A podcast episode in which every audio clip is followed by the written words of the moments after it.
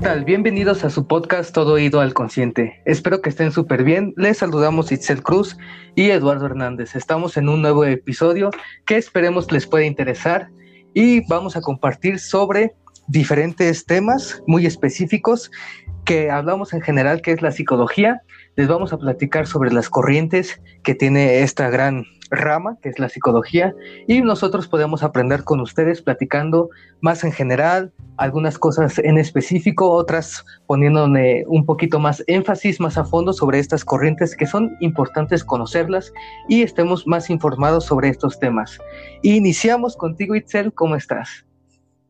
Hola Eduardo, ¿qué tal? Eh, muy bien, contenta de poder estar una vez más y como siempre un tema eh, interesante e importante por porque se tocarán por los diferentes eh, tipos de psicología y eh, es importante que la gente lo conozca porque porque cada psicólogo pues se siente identificado con alguno de sus autores o creadores y pues lo toma ese tipo de psicologías en los que ellos se desarrollaron para eh, llevarlo de manera profesional, ¿verdad? Hay psicólogos en el área gestal, psicólogos que se que se rigen más por el psicoanálisis y ese es su manera de trabajar y les, y les brinda resultados y es buena para ellos, se acomoda con ellos y pues es como todo, ¿no? Cada quien hace las cosas a su manera y aquí vamos a tocar las diferentes corrientes psicoanalistas, psicológicas, perdón.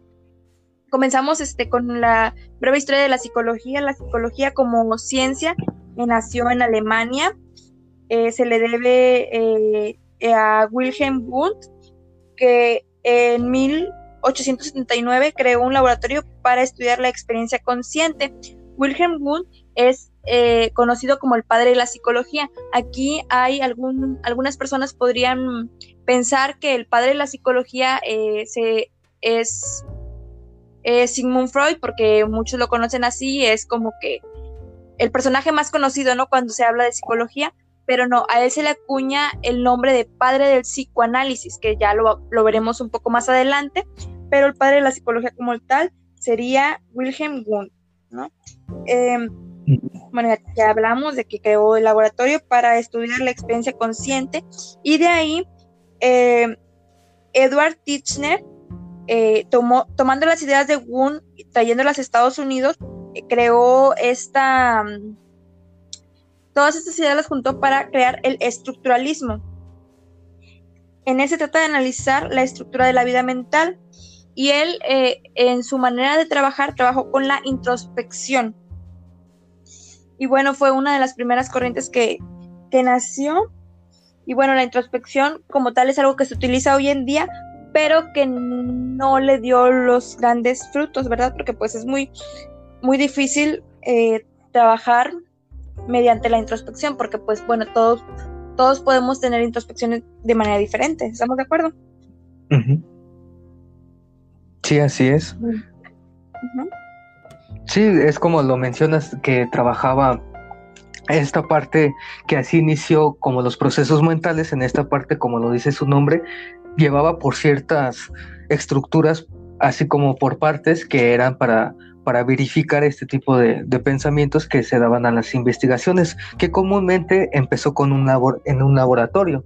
Entonces, como ciencia, siempre estaba pegado a estas investigaciones sobre los pensamientos, cómo era el proceso de, cierta conducta del humano, que más adelante, como es como lo vamos a, platicar, toda esta parte fue como que ese proceso que llegaron para tener a las grandes ahorita corrientes que se utilizan actualmente, ¿no? Que son el conductismo y diferentes tipos de corrientes que nos vas a platicar más adelante.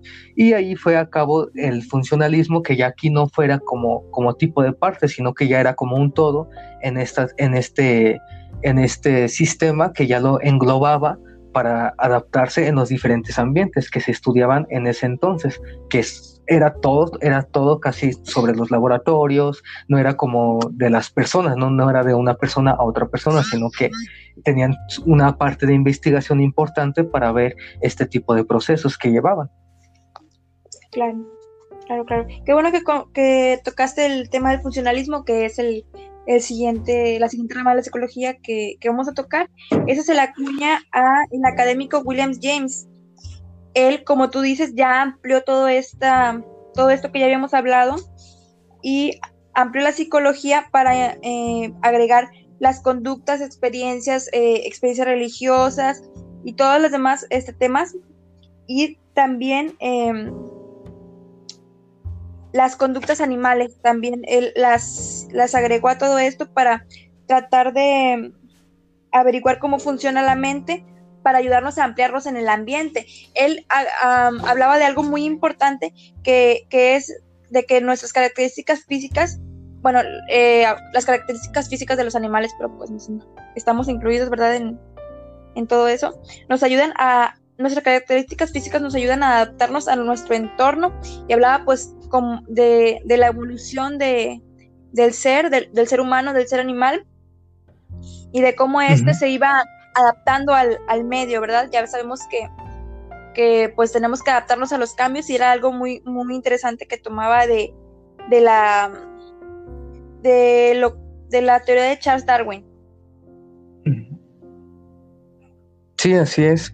Y también este tipo de, de corrientes que empezaron en el año 1890 fomentó, ya que gracias a este tipo de investigaciones y este tipo de ideas que, fomenta, que fueron fomentando, fue a la psicología educativa, que como lo dices, que fue la adaptación del ambiente, pues ahora ya se hacen como dinámicas en el aula, que es el, que es el aprendizaje, la enseñanza, ya en un ambiente más controlado, que fue como que los inspiradores de estas teorías, de estas ideas, como bien lo mencionas, la evolución del hombre, y quien lo estudió más trasfondo fue Darwin, ¿no?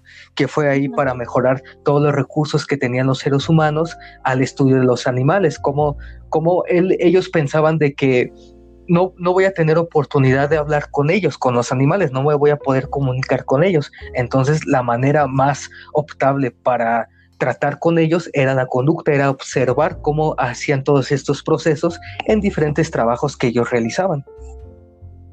Claro, sí como tú dices, eh, trataron de dar más énfasis o de mejorar la educación, ya que pues hablaba de esto, ¿no? De, que el ser humano tenía que ir evolucionando de igual manera en, los procesos educativos, ¿verdad?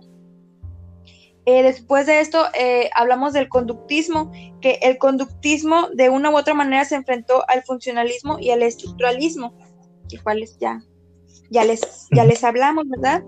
Y el conductista eh, Watson se oponía a este estudio o de mente o de experiencias conscientes, ¿verdad? Él tenía unas de las teorías que me parecen muy interesantes, que es la teoría de, cómo ir modificando las conductas.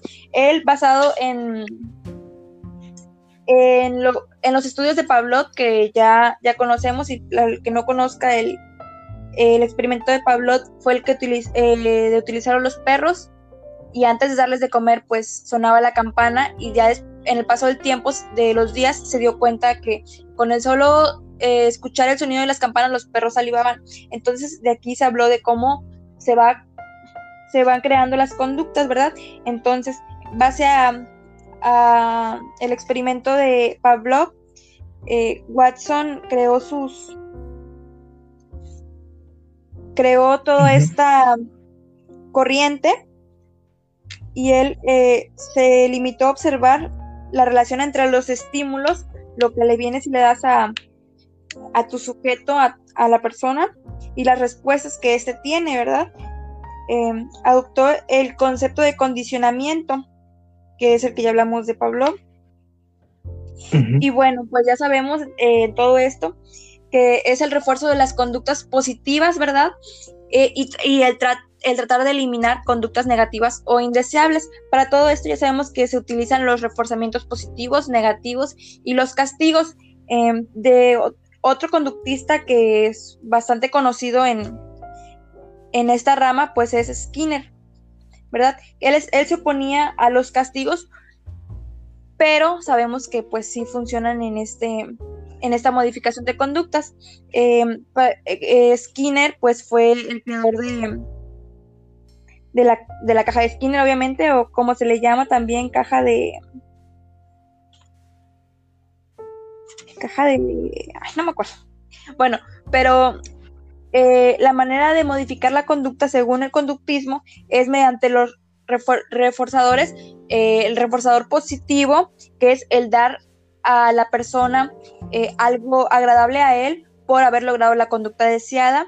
El reforzador negativo es retirar algún estímulo que sea aversivo para él, de igual manera buscando reforzar conductas deseadas o mediante los castigos. El castigo positivo sería cuando la persona está realizando una conducta indeseada, darle algo malo a, a este para buscar eliminar la conducta, ¿verdad? Y el castigo negativo sería quitarle algo que es bueno a esa persona buscando eliminar conductas indeseadas, ¿verdad? Esto es más que nada el, conductismo, ¿verdad? Como te dije, eh, creado por Watson, eh, basado en, en las en Pavlov y después Skinner también vino a aportar muchísimo a este a esta corriente, ¿verdad?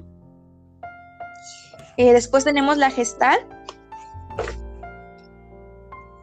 La gestal, eh, creada por el psicólogo alemán Max Wertheimer. ¿Verdad? Eh, la psicología de la gestal, pues tiene, de cierta manera, no es su lema, pero algo que de lo que hablaba aquí el psicólogo Max sería el todo es mayor que las partes que la suman, ¿verdad? Y esta psicología gestal te abarca los temas cognitivo, emocional, corporal y relacional. Investigando eh, cómo se trabaja actualmente la psicología gestal, habla sobre o busca tocar los temas de presente, toma de conciencia y responsabilidad. Es como se abarca en, en terapia, ¿verdad? Son los tres puntos que, se busca abarcar en terapia para llegar a la solución de conflictos. ¿Ok? Sí, así es. Como, como lo dices, esta corriente es muy importante porque viene como que esta parte de un marco de percepción de la realidad.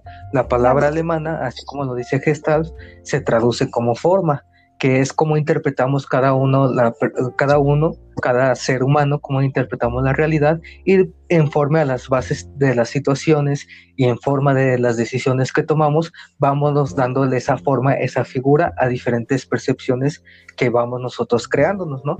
Para así tener, digamos, una mejor estabilidad en todos estos cambios que se nos dan. Entonces es muy importante porque estudia estos sentidos, no nada más de, de de darle forma a, las situaciones, sino que también el percepción de, cómo va mejorando tu cerebro a diferentes circunstancias, como estos cambios que experimentamos para que nos ayuden a formar una realidad más, más genuina y más estable para uno mismo. Claro, claro, es, es muy importante y es una de las corrientes eh, psicológicas más utilizadas en, a la hora de, terapia. Eh, y la, que sigue sería eh, la, psicología, la psicología psicoanalista, que es pues una de las más conocidas, ¿verdad?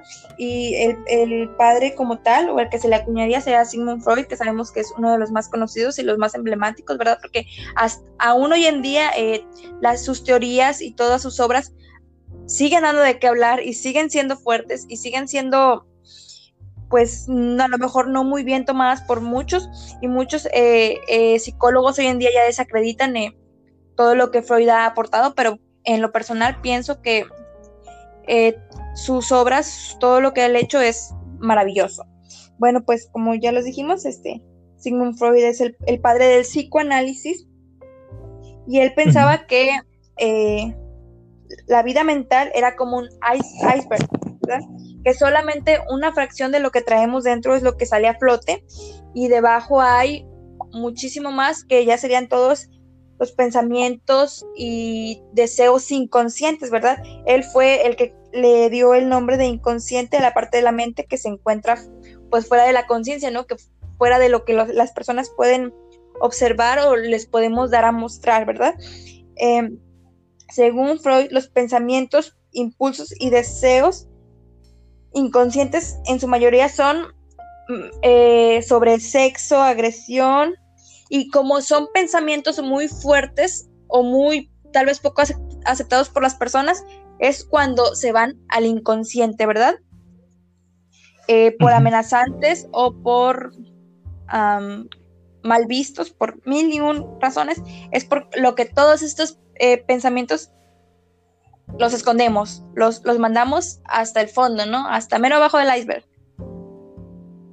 Y bueno, eh, después de todo esto, según Freud, el, el inconsciente sale a flote mediante ciertas, ciertas acciones, ¿verdad? Según Freud nos decía que el, eh, el inconsciente se manifestaba mediante sueños, chistes, actos fallidos y síntomas. Vamos a ir desmenuzando, ¿verdad?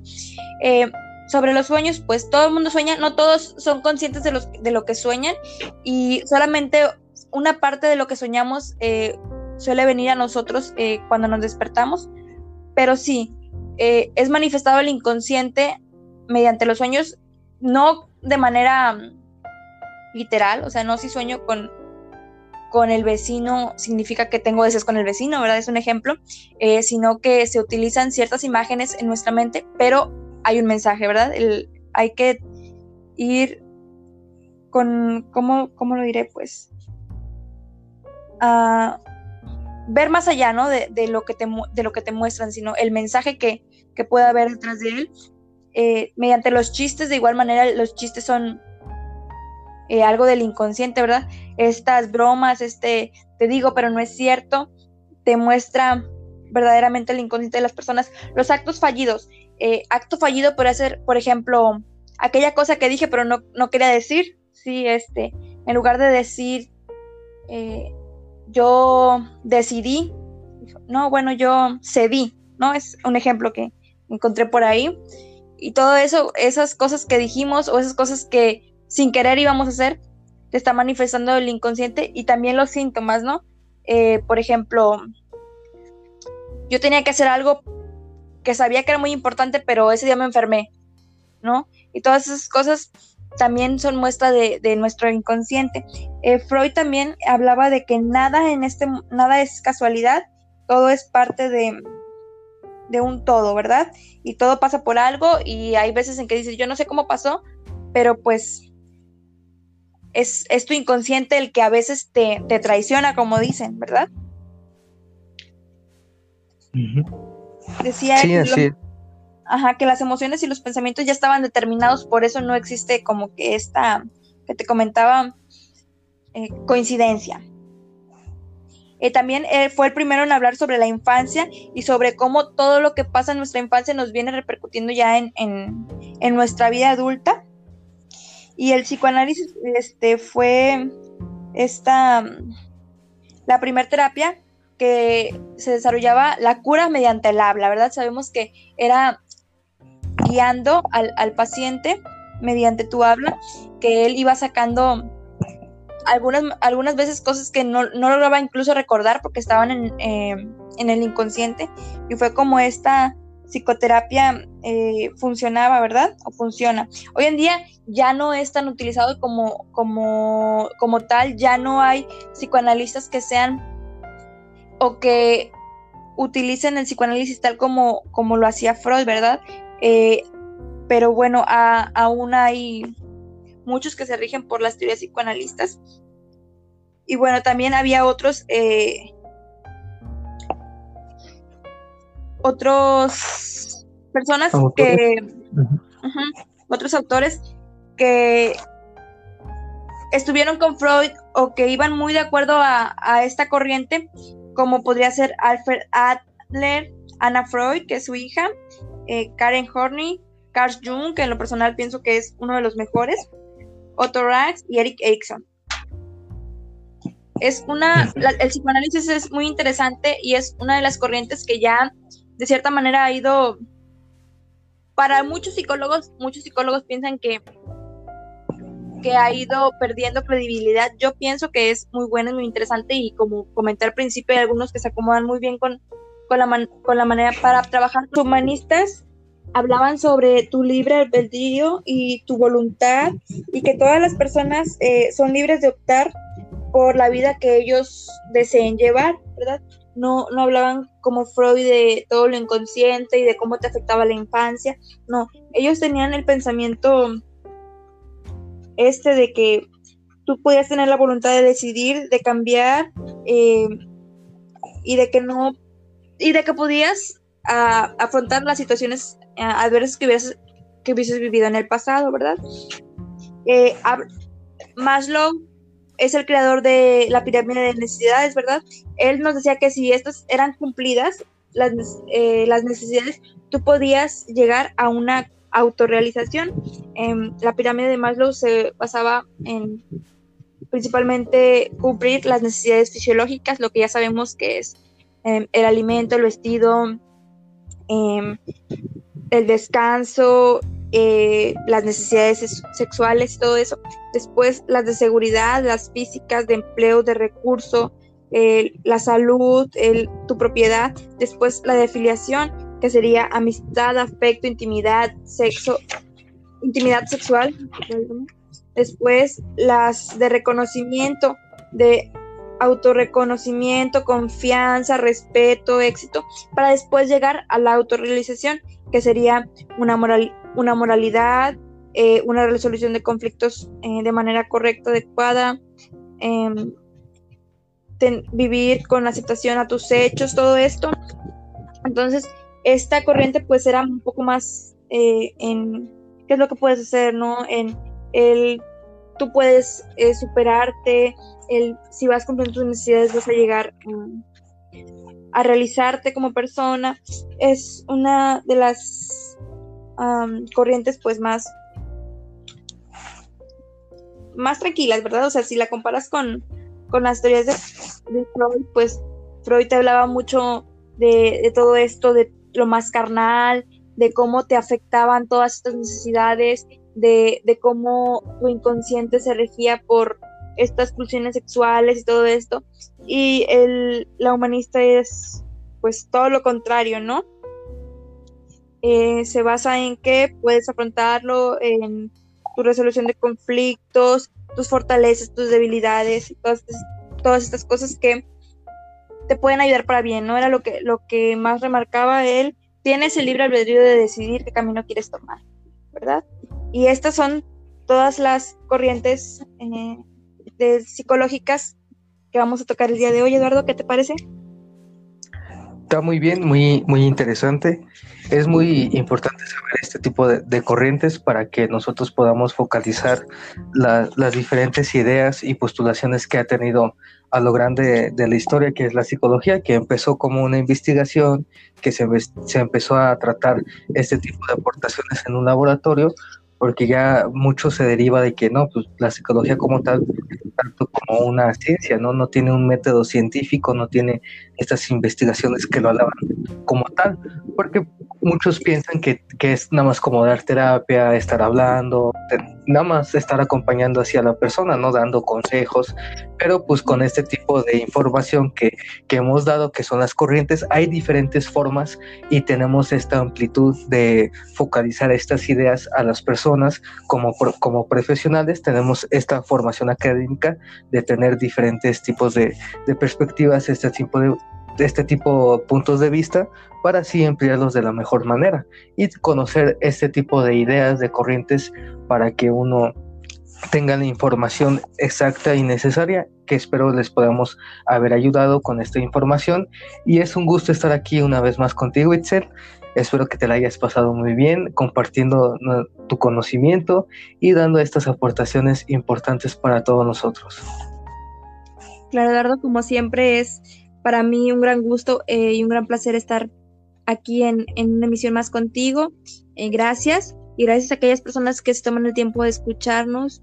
Eh, cualquier comentario que quieran dejarnos, cualquier petición, lo que sea, observación, son recibidas y son agradecidas. Y nos, nos vemos en en un próximo, con un próximo tema. Y hasta luego.